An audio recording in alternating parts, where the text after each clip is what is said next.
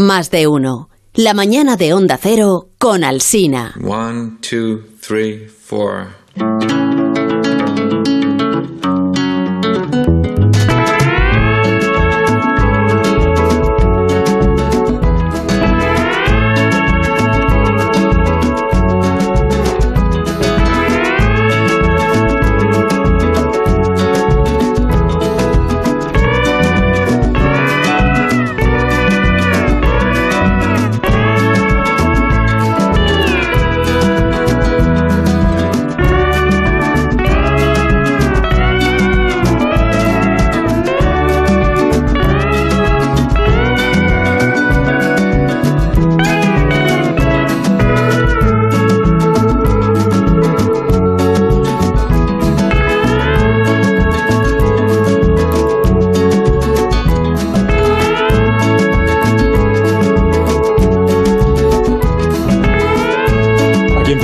Cultureta de los viernes por las mañanas en las emisoras de la cadena de Onda Cero, más de uno, donde Alcina con Rosa Belmonte. Muy buenos días. Buenos días, Rosa. Muy Bienveni- buenos días. bienvenida, Rosa, Muchas a esta gracias, mañana bien radiofónica. Buenos días, Nacho Vigalondo. ¿Qué tal? Buenos ¿Qué tal? días. Muy bien, eh, muchísimas ¿Qué gracias por, nuestra, por tu presencia. Sí. Bienvenido también, sí. Ya silencio el móvil, ¿eh? Ya. Eh, que lo tenías... Sí, eh, que- que- sí. Buenos días, Guillermo Altares. Hola, ¿qué tal? Buenos ¿Cómo días. estás? Y bienvenido también a esta Bien. jornada. Y buenos días de nuevo, Rubén Amón. Bienvenido. A este tu programa. A este mi programa, sí. Sí, a este tu mi- programa. Mi, programa. Estamos saboreando unas, Mi- unas mi pastillas, unos, unos, unos caramelos No de pastillas de, de- de caramelo. Estamos saboreando el aire acondicionado. el refugio Es un climático. señor, es un señor que nos ha dado caramelo. Estamos... Perdona, el señor os ha dado caramelos porque se los habéis pedido. Sí, Eh, es verdad, luego yo no le he a- pedido los caramelos al señor, que soy así de Luego putilla. no, no luego no vayáis a chivaros a papá y a mamá de que el señor no, no, el señor no os ha ofrecido caramelos. Habéis ido se por los el habéis señor. pedido. No es slang, o sea, son caramelos. O sea, que la, que la gente piensa que la. ¿No? O sea, ¿por qué no aclarar las cosas? mira, Que luego la gente en sus casas. Son caramelos Sí, sí. de verdad que nos trajo Sergio del Molino. Bueno, me trajo Sergio del Molino. ¿Dónde está Sergio del Molino? Hoy no está Sergio del No, tenía Por eso, compromiso. Está ausente. por eso hay tan buen ambiente para empezar Sí. la cultureta de los viernes por las mañanas en más de uno de Onda Cero. Así es. Sí, y Mira qué que- bien estamos. ¿Qué le pasa Mira- que no? mira, mira qué bien estamos. Que, no le, que el tema de hoy no tiene nada. que No le interesaba. No le interesa. O sea, como soy aquí un poco el perro de Scooby-Doo, nunca me, nunca, me, nunca me atrevo a preguntar cuando alguien falta.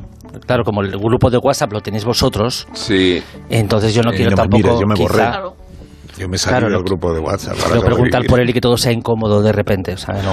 De todas maneras, si Sergio del Molino tampoco va a estar en el programa de esta noche, igual ahí tienes tu oportunidad, Nacho.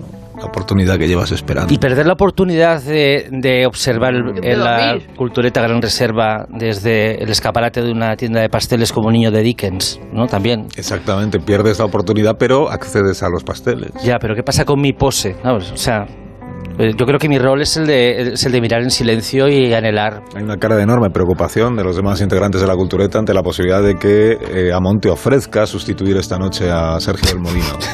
De momento no. No De lo- momento, ¿Cuánto tiempo tienes para decidir? Pues, ¿qué, qué- qué margen tenemos aquí? Bueno, de aquí hasta que empecemos el programa a la una y media es, ¿no? Bueno, Sí. bueno, pues Sergio ha ausentado su presencia 14 horas, como. Yolanda. Pregunta el director que a qué hora es el programa. No, lo digo A la una y media es, porque últimamente Sí. nuestros desplazamientos por sí, España, así, eh, media. llevando Claro. la buena nueva, sí. nos ha hecho, eh, nos ha forzado a grabar algunos y hemos perdido un poco la noción del tiempo. Sí, sí. Viene Estuvimos en Albacete, Sí, estuvimos si en alguna vez la tuvimos, hemos perdido un poco la noción del en la tiempo. Feria del Libro. Bueno, ¿qué tal le fue a Rosa Belmonte firmando ejemplares de sus libros Oye, en la Feria del Libro? Pues aunque parezca mentira, muy libro. bien. Nos pusimos una hora para firmar el sábado de Bien. 11 a 12. La andaluza y cuando, tú. La andaluza y yo. Y cuando llegamos había una cola. Nos dijeron en la librería que antes de abrir estaba la cola. Anda. Y entonces eran todos fans de la cultureta y esas cosas. Y estuvimos la hora firmando. No pasamos vergüenza porque estuvimos la hora firmando. Sí. Nos llevamos el perro, también debo decirlo, que se portó muy bien. ¿Con qué intención? Yo, por por si no venía nadie por atraer, para atraer a la gente. Eso, para dar pena. Pero no dio, no dio, no, no hubo lugar. No hubo lugar, no hubo lugar. Y entonces firmamos una hora entera. Oye, una Bueno. cosa inaudita. Pues lo celebramos. Para lo que nosotros esperábamos, sí, sí. No lo pasamos mal. Muy bien. ¿Y qué, y po- bueno. Porque es, es un poco agotador de tener que poner dedicatorias Claro. distintas todo el tiempo. A mí me gusta cuando me dicen que, que tengo que poner. Dice, ponga a mi mujer que no trabaje tanto. Yo, Sí, pues Sigan- sigan diciéndome. te, que evita pensar, que es lo más cansado que existe. Sí, sí, sí. verdad. Bueno, pues esta semana nos ha dejado un actor que, entre otras cosas, hizo de Richard Nixon. Your Honor, Watergate was nothing more than a misdemeanor, uh, copping a plea, a third-rate burglary. It was nothing more than a convenient hook upon which to hang my client's political body. Because before anybody in the world ever heard the word Watergate, the Nixon presidency was over, Your Honor. My client had faced, as you know, the acid test of six major crises. But I see, Philip Baker Hall. Único my de Secret Honor, que es una película en la que solo sale, es una película de Robert Altman. Está basada en una obra de teatro. Y es, eh, pues este hombre en el escenario, el escenario representa su despacho y, y diciendo cosas, claro. porque- ¿Y queréis decir algo sobre este actor? Hombre, pues es, eh, eh, paradójicamente, pese a que cuando tú dices el nombre del actor, la mayor parte de la gente no, No lo conoce, si le ponen la cara, la mayor parte de la gente, que por lo menos ve cine y televisión, esa gente sí, dónde más dice, sale? anda, ¿dónde he visto yo este? ¿Dónde Entonces, más eh, desde luego en el cine, aparte de esta película, que cuando se murió eh, estu- estuve viéndola, que no está en ninguna plataforma, pero está en YouTube, o sea, fácilmente encontrable en YouTube, no en, no en ninguna plataforma, pues evidentemente una cara conocida de Magnolia, de The Truman Show, de Argo, de Boogie Nights y luego de la, de, de la televisión, de Mars, de Se ha escrito un crimen, de Cheers y sobre todo de Seinfeld y de Core Your Enthusiasm, es decir, de Larry David. En, en, de- Seinfeld era ese bibliotecario, policía, un personaje maravilloso, que Jerry Seinfeld de pronto se da cuenta de que eh, tenía trópico de cáncer desde 1971 de la biblioteca. Y de hecho, eh, eh, el, el personaje que era Joe Bookman es uno, sale en, el- en un episodio del 91 como presentación y luego vuelve a salir en el 98 en el episodio final en el que la gente declara contra Jerry Seinfeld y él es uno de los que declara contra, contra Jerry Seinfeld. Y luego siempre es como un personaje malhumorado en la televisión porque en, en- con Larry Davis también es su médico malhumorado. Y, y en, y en Mother Family también es un vecino de los Dunphy que también es muy malhumorado. Es, es que es impresionante, metes su nombre en la IMDB y, y, y- no paras de bajar pantallazos y sigue saliendo en sitios, dices, los Sí, sí. cazafantasmas 2, ahí estaba, o sea, sigues bajando, bajando. Esa cosa de, de secundarios de Hollywood que han hecho cientos de películas, de series, que le has visto en todos lados y, y- y- y es verdad que lo, re- que lo recuerdas. Yo creo que seguramente lo recordamos por Magnolia, ¿no? Y por Boogie Nights.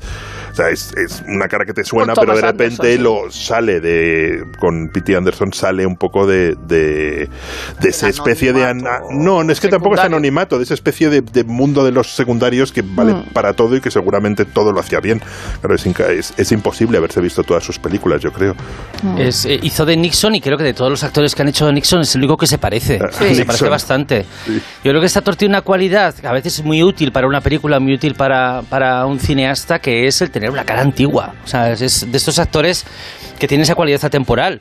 Hombre, no, no me mires con cara rara porque cuando visteis 12 años de esclavitud y visteis a Brad Pitt dijiste, este hombre no pertenece al pasado. Eh, Hay gente que tiene cara, ¿no? Dentro del espectro guapo, feo, ¿no? O escultural, fofo, hay que también es- hay un espectro en el que todos salen ganando que es actual, eh, atemporal. Sí. Y este es un actor que lo tenía todo, o sea, no era, no era atrac- especialmente atractivo, tenía una cierta edad y, una, y unos rasgos atemporales, lo cual es perfecto para colocarle en una película en cualquier rincón y que te lo resuelva de maravilla. Eh, yo siempre me acuerdo de su papel, en- muy breve, pero, pero muy divertido, en, en, en Zodiac, de David Fincher, que es una película que veo sí.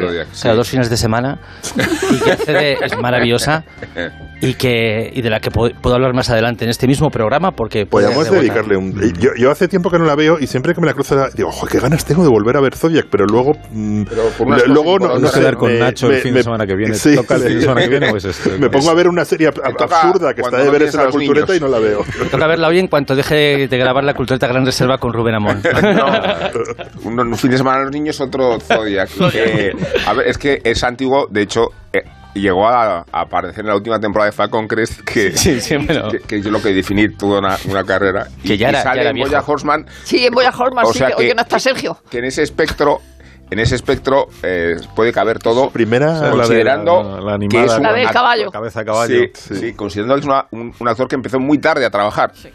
Porque empezó con 40 años casi. pero su primera película es ala Point oeste, Point la película Sí. esta Y claro, para ti, al final este resultaría el actor más desconcertante cuando yo digo que cuando es muy asociado a un actor, a una serie, a una película, Claro. es muy difícil verlo en estás otra. viendo todo el tiempo Falcon Crest. Sí.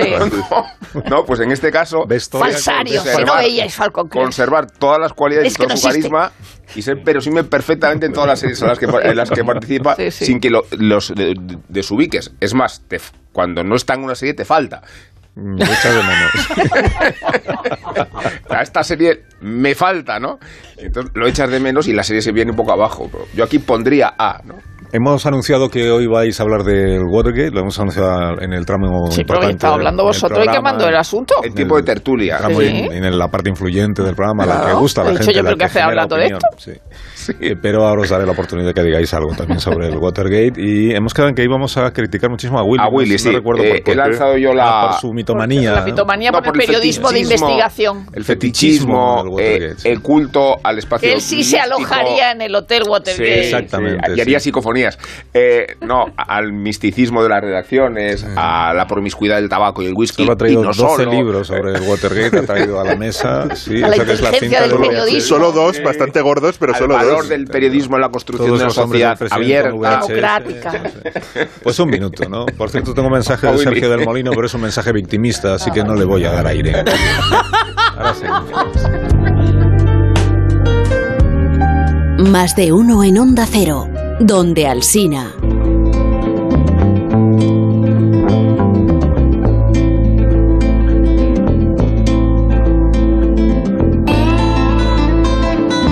Más de uno en Onda Cero, donde Alsina.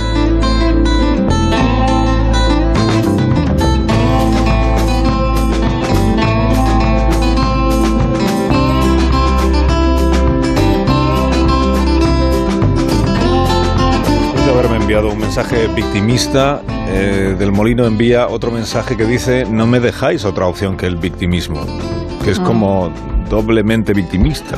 ¿no? Quejarse de Es que. uno- metavictimismo. Metavictimismo. O sea, metavictimismo, acaba de nacer. Sí, sí. exactamente. ¿Quién? Sergio? Enhorabuena, Sergio. El metavictimismo. O sea, que es que, Enhorabuena, Sergio. Enhorabuena. Está a punto de empezar a sufrir una. Bueno, es igual. Una cosa médica, en fin, un poco desagradable. eso, ¿no? Bueno, vamos a contar esta mañana una historia de amor californiana. atención. Ella se llama eh, Mary Diorio, Diorio como las galletas de Oreo. Eh, Él se llama Mark Lachrist y se conocieron en San Francisco y han tenido su primera cita un 17 de junio, como este día de hoy. 17 de junio, pero de 1972. Aquí el primer encuentro salió bien, hoy llevan 50 años casados, hoy es su aniversario. No tardaron mucho en darse cuenta Mary y Mark de que la misma noche en que se conocieron, a 4.000 kilómetros de distancia, se estaba produciendo el allanamiento del edificio Watergate. Good evening. We have a mystery story out of Washington.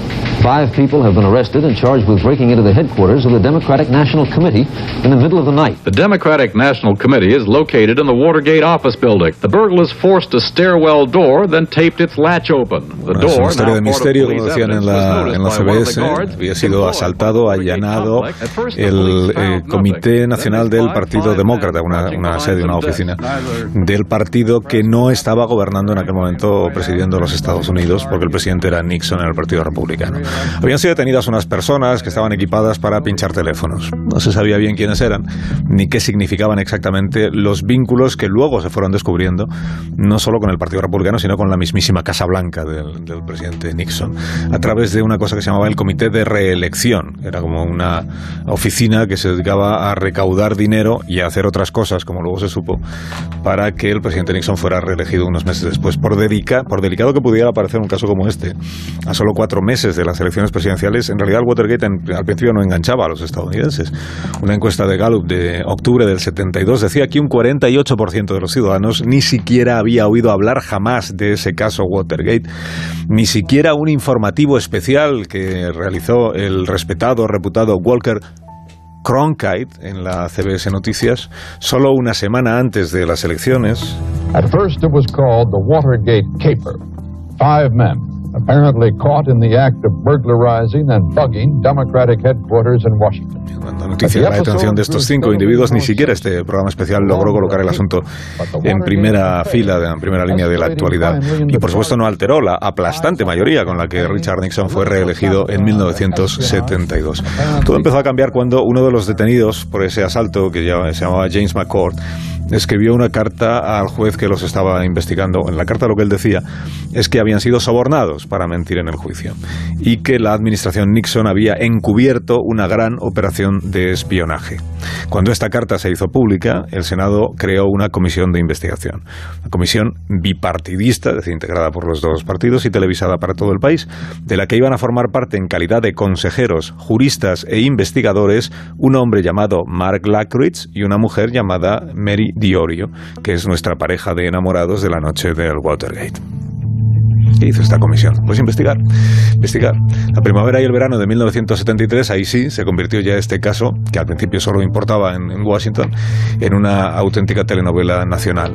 Por esa comisión pasaron todos los altos cargos de la Casa Blanca, los estrechos colaboradores de Nixon que estaban siendo investigados.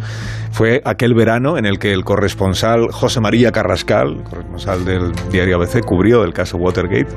Entonces no estaba todavía en el ABC, estaba en el diario Pueblo Carrascal.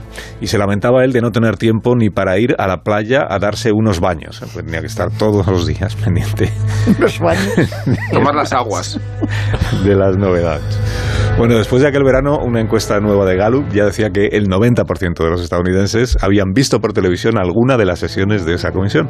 Y en el programa de Dick Cavett, Gore Vidal dijo que él necesitaba cada mañana su dosis de Watergate. But I wouldn't live in any other time than now. I have to have my Watergate fix every single morning in the paper. I, I, I get like this if I haven't got. There are there are Watergate junkies all, all over the place. People who just los junkies del Watergate se han convertido en algo muy importante en la vida de la gente. 16 de julio de 1973 fue interrogado el ayudante de la Casa Blanca Alexander Butterfield, cargo desconocido por la opinión pública, minúsculo comparado con otros comparecientes, pero fue aquel día, 16 de julio, cuando saltó, salió el premio gordo. Preguntaron, ¿sabe usted de la presencia de algún dispositivo de escucha en el despacho Val? Y él dijo que sí. I was aware of listening devices. Yes, sir. When were those devices placed in the Oval Office? Cuando fueron colocados esos dispositivos. Approximately the summer of 1970. I cannot begin to recall the precise date. My guess, Mr. Thompson, is that the installation was made between, and this is a very rough guess, April or May of 1970 and perhaps the end of the summer or early fall 1970. Y durante el final del verano de aquel año.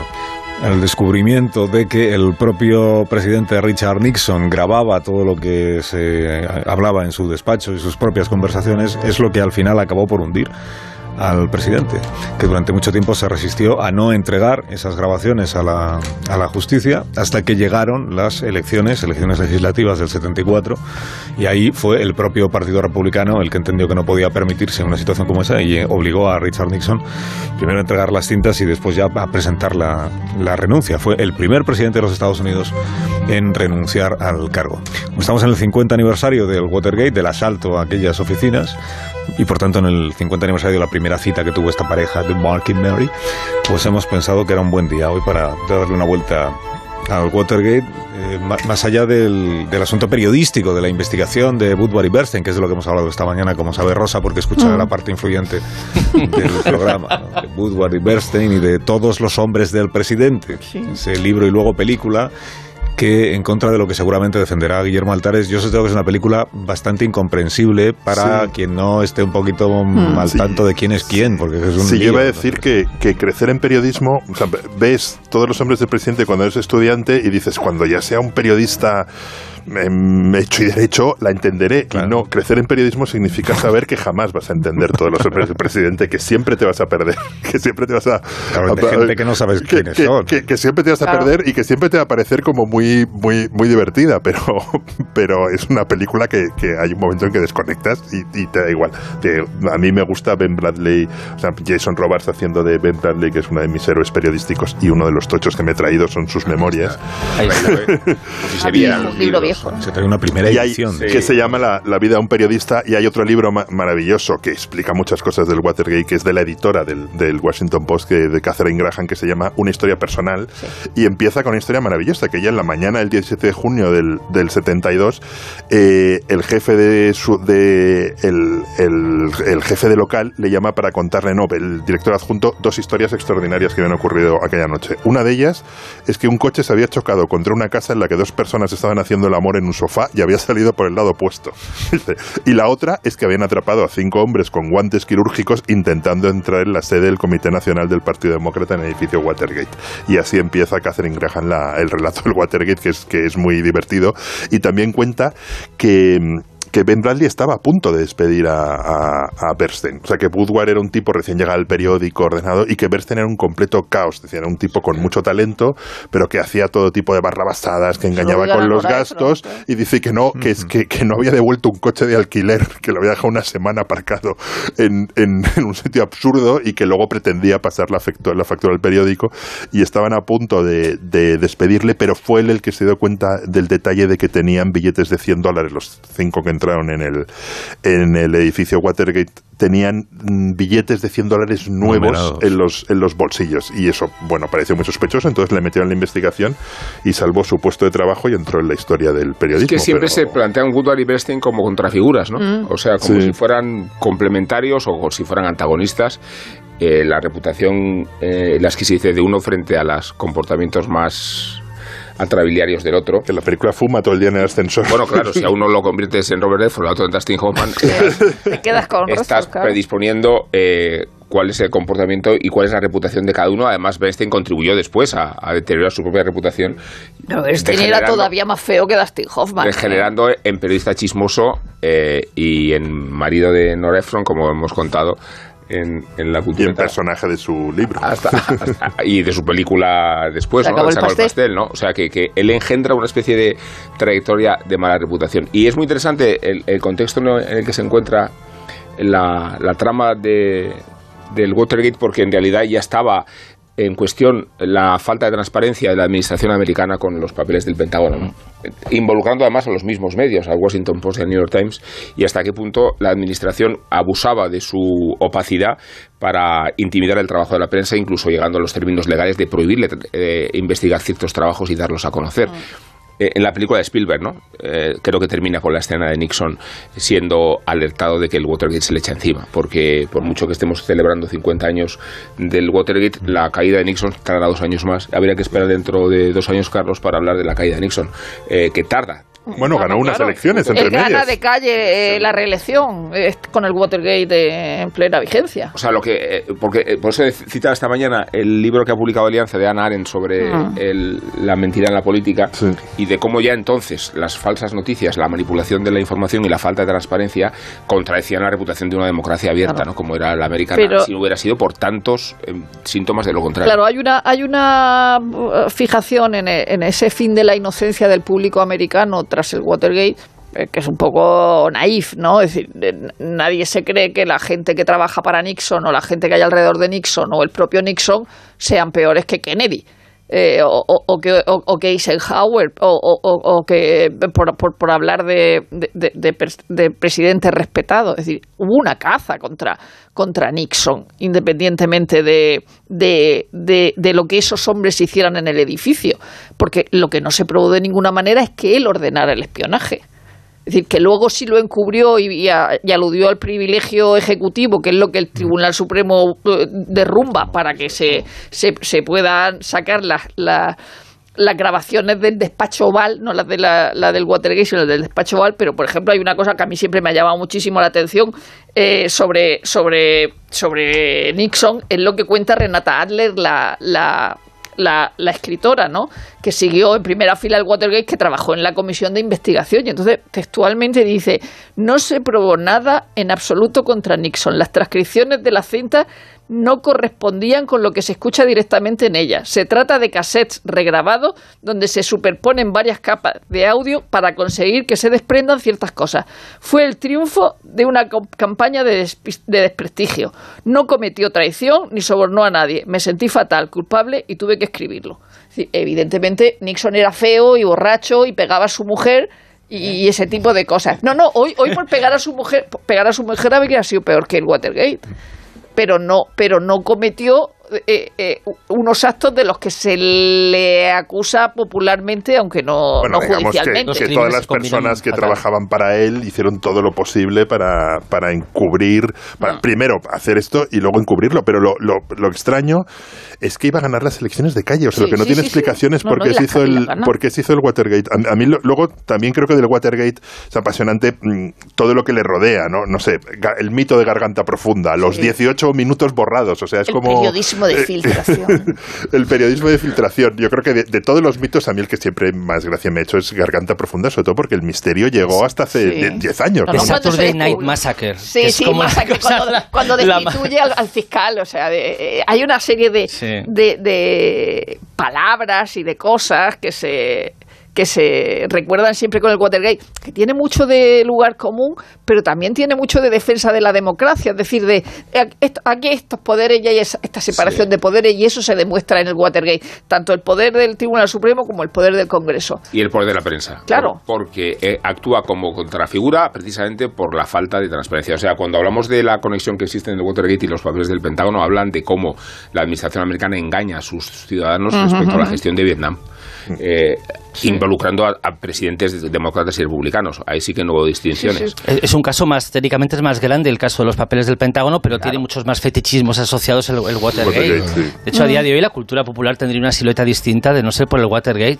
Eh, la cultura popular incluyendo eh, la conspiranoia, etcétera, etcétera. De hecho, los, los, eh, en las teorías de la conspiración respecto al asesinato de Kennedy eh, tienden a utilizar el modelo de los ladrones que entraron en el, en el edificio del Partido Demócrata, utilizan esa silueta, ¿no? Ex, eh, ex agentes de la CIA, ex eh, exiliados de Cuba, para determinar que los que mataron a Kennedy también eran así. Eh, y de hecho, bueno, a día de hoy um, hay series como Expediente X que están construidas sobre los fetichismos del Watergate por completo. Había un garganta profunda en la primera temporada, etcétera, Ajá. etcétera. Y, y toda la tradición de la prensa que se ha abastecido de aquel mito para encubrir sus peores comportamientos. O sea que Bernstein y Woodward ha- han sido utilizados después como, como pretexto como, o como excusas para, para alimentar tramas co- conspiranoicas. Y cuyo origen en realidad no viene de la investigación precisamente, ¿no? sino del acceso Garga- de garganta, prof- garganta garganta profunda era, un- claro. era el número 2 del FBI. Era el número 2 del FBI, lo contó todo en un artículo en, en- en Vanity Fair cuando ya estaba muy, muy enfermo, lo contó todavía vivo, pero vamos, eh, eh, Bernstein no sabía quién era Garganta Profunda y na- naturalmente ni, ni Bradley ni, ni, ni ninguno. Y al parecer nunca dijo aquello de "Si- siga, siga el Siga dinero. del dinero. Sí. Hay un, hay un monólogo de Luis C.K. cuando él quiere hablar de la- el valor que tenemos los, los que ya tenemos una edad y los que tenemos experiencias. Y él dijo, y él en el monólogo dice: Nosotros vimos a nuestro presidente llorar en televisión y luego se subió en helicóptero y se fue volando. La- También marcando el hecho de que el Watergate también es, una, es un hecho que pertenece a una época que no volverá. Y, y hablo de la época en la que la, la realidad administrativa tenía una, una mm, esencia analógica. Ahora en el mundo digital el Watergate no, no puede suceder. Ahora mismo un software como Pegasus puede, puede ser comprado por cualquier potencia y utilizado en cualquier contexto y el software es el mismo. Antes tenías que mandar a unos señores a que fueran a, a robar unos papeles y a poner unos micrófonos. Con lo cual ya no- el Watergate no puede volver a suceder, no puede, porque ya no puede ser palpable. Y tengo que decir que el hotel sigue abierto. Sí, ¿no? sí. Ya Hay una, hay una habitación, la 214. La habitación del hay- escándalo. La habitación del escándalo, donde hay Sí. prismáticos eh, que Sí. vienen incluidos en la habitación. Y un rebos para Y reto, con un hilo para que no te lo lleves. ¿Qué reto a una estrella de rock a que pase una noche en el hotel y que, y que la líe parda hasta el punto de que al día siguiente el que- la- lo que ha liado se le considere el, el- El escándalo Watergate. La, habitación de, de, de, Watergate, el de- Watergate. de Forrest Gump. ¿Os acordáis que una de las cosas muy divertidas de Forrest Gump ese es el que llama, según la versión de CMX, es el que llama a la policía para diciendo, Claro. oiga, oiga, Que cuando- cuando que hay unos a- señores entrando en la habitación. Oye, ¿alguna empieza a recopilar esta- pe- pe- la serie esta que me dijo mm, Rosa el otro día donde la ponen en una En plataforma? Star, eh, sí, Que es eh, la de Julia Roberts. sí.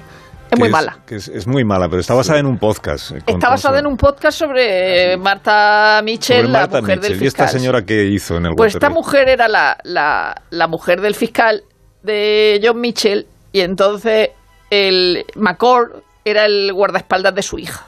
En la película se ve como que está en su casa habitualmente, pero era normalmente el guardaespaldas de su hija. es el que había estado en la CIA, ¿no? Y entonces cuando eh, uno de los que pillan, Hmm. eh, cuando ve a este hombre que lo han detenido, dice, aquí hay tomate. Dice, esto lo han organizado estos, ¿no? Y entonces era un personaje muy popular, aunque luego se le olvidara, en Estados Unidos era un personaje muy popular que estaba todo el día en la tele, eh, riéndose de los comunistas y de todo ese tipo, tipo de cosas, ¿no? Una señora con un cardado estupendo y tal. Y entonces estaba ya, iba a llamar a sus amigos periodistas para contarlo. Y entonces la secuestran, pero con la connivencia del marido. La secuestran, le inyectan unos somníferos, la, la, la, la, tienen eh, secuestrada para que no hable, no hable con la prensa. Luego declara en el comité de investigación sin prensa. Eh, y el, el resultado es que la tratan de loca. Y de hecho hay una cosa que desde entonces se llama efecto Marta Mitchell, que es que alguien dice la verdad, pero se le atribuyen delirios paranoicos. Y ella estaba diciendo Cassandra absolutamente se la llama verdad. eso previamente. Luz, Sabía. luz de gas. En Ah, no, realidad, Luz en realidad es, se llama es la luz de película, gas. claro. Pedro y el Lobo, ¿no? Si me permitís. Yo- yo- Sí, eh, Que esta eh, señora se refiere a Nixon en la entrevista La serie con se llama Frost. Claro, claro. Gaslit, se llama la serie. Gaslit Gaslit. esta Gaslit y trabaja también Son Connery. Digo, Son Penn, perdón. So- pero aunque no lo. No es el marido. reconoce, La dirige José Luis Garli. No, Joder, favor, sí, no. Que favor. ha sido el de hoy, ha sido el de hoy. Ya no, lo ya no va a haber más. íbamos. Ya no, ya no va a haber más. No, ya no va a haber más. Ya no va a Me dices ha gustado Luis. Gaslit. La verdad es que son muy buenas. ¿En serio te ha gustado? No, no son ¿Te buenos, gusta en serio? En serio, en Sí, serio. sí, a mí también. No, no te favor. hace acreedor de participar en la gran reserva. No, pero- no, le hace acreedor de no participar en esta parte del programa. Pero- muy a favor. más que José, suficiente. lo voy a celebrar tomándome un caramelo de jengibre. Gasly. Otro caramelo me vas a robar. Sí, sí, aquí está. ¿Para qué traeré nada? Gasly. Y quiero romper una lanza a favor de líneas generales. la película de Alan J. Pácula, Todos los hombres del presidente. Sí, a mí me encanta, pero no la entiendo. Hay que reivindicar. Bueno, ¿y qué más da? O sea, hay, hay veces en Es que. que si solo tú la entiendes- puedes entender si, si sabes de quién hablan y el cargo que tienen Bueno. y la relevancia que tienen. Claro, la si, si eres Gore Vidal, que, que esperaba cada día su. Pero era lo que nos dosis. pasaba a Nacho y a mí con Johnny, Johnny Depp y Amber Heard.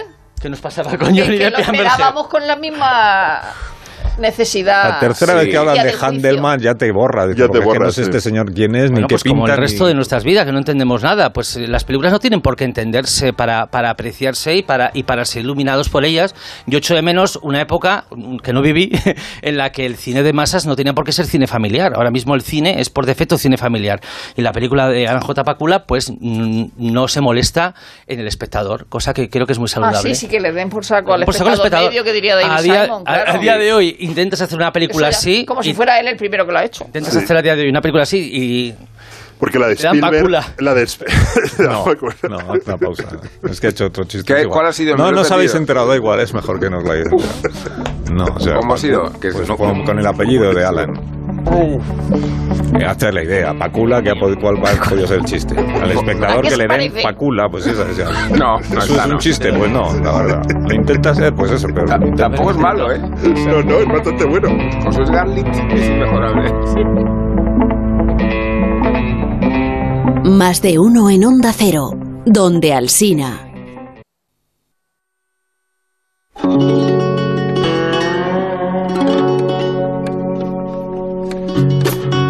Más de uno en Onda Cero, donde Alsina.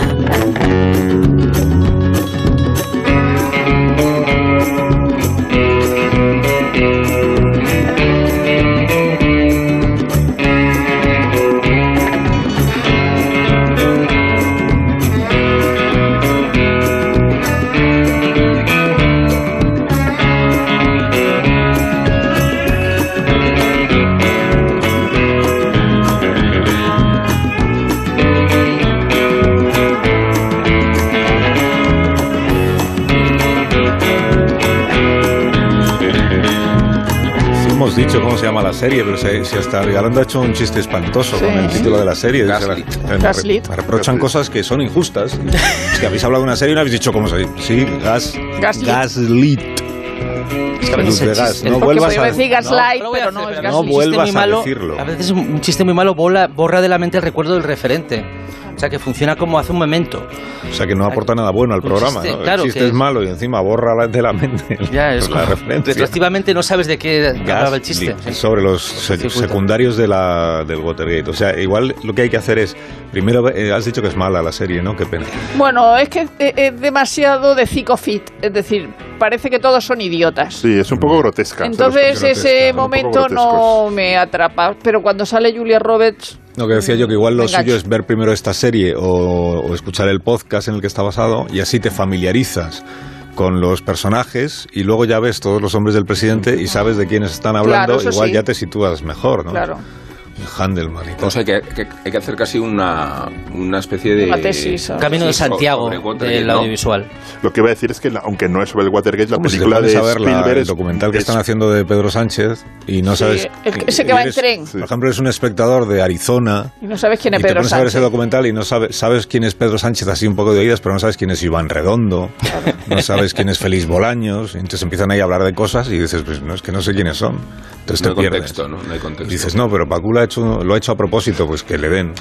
Lo de, lo de Pacula no se entiende, pero la de Spielberg, No, que se entiende muy bien, es de mucho peor. Sí, Nacho, hecho si yo Nacho. no me lo atribuyo. Pero La de Spielberg es fallida. La de Spielberg es fallida y es. La bueno, no es. eh, la de los papeles sí, del sí, Pentágono. La de los papeles del fallida, Pentágono es fallida. bastante fallida y se entiende todo, pero. Pero le pasa como Gaslit, que mientras salga Meryl Streep eh, se aguanta y mientras sale Julia Roberts en Gaslit se aguanta, pero ya está. Mm. Es que peca de lo contrario que Sí, todos es demasiado de- clara, Es sí. dema- demasiado explicativa. Sí. Eh, eh, Mi consejo es que cuando uno No no, entiende una nada. película, cuando uno no entiende una película, eh, que la, que la lave por si acaso. Claro, No. no vaya a ser una obra maestra. Claro, o sea, hay que ser humilde, ¿eh? Bueno, a Sí. Guillermo le gustó la de Spotlight, era. Sí, ¿no? le gusta. Sí, me gusta mucho esa película. Sí, Sí, pues. sí. Claro, pero sí, la película está bien, pero ni te descubre carece de nada que no sepan, ni tiene una narrativa cinematográfica extraordinaria. Ya, Entonces, pues por eso le gusta Claro. a Willy, quizá. Muy bien. Bueno, ¿y alguna cosa más queréis recomendar en puertas de este fin de semana de quedarse en casa o que hace un calor espantoso fuera en la calle? ¿no? ¿Alguna cosa que hayáis visto, eh, que hayáis disfrutado? Bueno, yo No. puedo recomendar el. Cuidado, el, el cuidado que estás poniendo sección. cara de chiste. No, no, no, no, no, cara de chiste la traigo de casa. Eh, el, editado por la editorial eh, Salt and Pepper Games en España, el juego de mesa del Watergate, no llega a los 40 euros y es un juego fantástico para dos jugadores en el que uno interpreta a la, a la administración Nixon y el otro interpreta al, al Washington Post y a ver quién gana. Y está bastante comprar. bien. Me parece ¿No? fabuloso. O sea, Sí. está, ¿no? 40 euros catapum y lo tienes en casa para siempre. Bueno, Como los buenos recuerdos. muy bien. ¿Alguna recomendación? Yo es que vi ayer una serie que no estrenan hasta noviembre y entonces ¿Cuál? no puedo. Pues la adaptación que han hecho de lectura fácil de Cristina Morales, pero hasta noviembre no se estrena y es Ah, maravillosa. entonces en noviembre hablamos de ella. Es maravillosa. Si seguimos aquí. Yo estoy viendo la de Obi-Wan, que está bien. ¿Por qué? Porque. Y... ¿Cómo se llama? Yo recomiendo una exposición en el Museo del Prado sobre Luis Páez, que fue coetáneo de Goya y que fue defenestrado y desterrado porque favorecía de mujeres al infante Don Luis y se le mandó a Puerto Rico para alejarlo de sus tentaciones. Y la exposición es, es realmente buena. Mm, Pues hasta aquí. Pues hasta aquí. La del Cano y Magallanes es... eh, No ¿o sé, no? no no me apetece Sí, nada, no ¿Sí sé. o no? No. Me da muchísimo Yo miedo. no- ¿Pero la habéis probado? Tengo No. muchas no, cosas. no. Ah, no habéis empezado. No, no, estaría en la lista número 1000 o algo así. Igual es Si estás viendo la de Obi-Wan Kenobi, ¿qué dices tú? Insúltale, ¿no? Ah, que llegan las noticias. ¿Pero qué dices? Adiós, ¿Qué Rosa. Adiós, Willy. Pero ya está Adiós, ya está bien. Adiós. Adiós.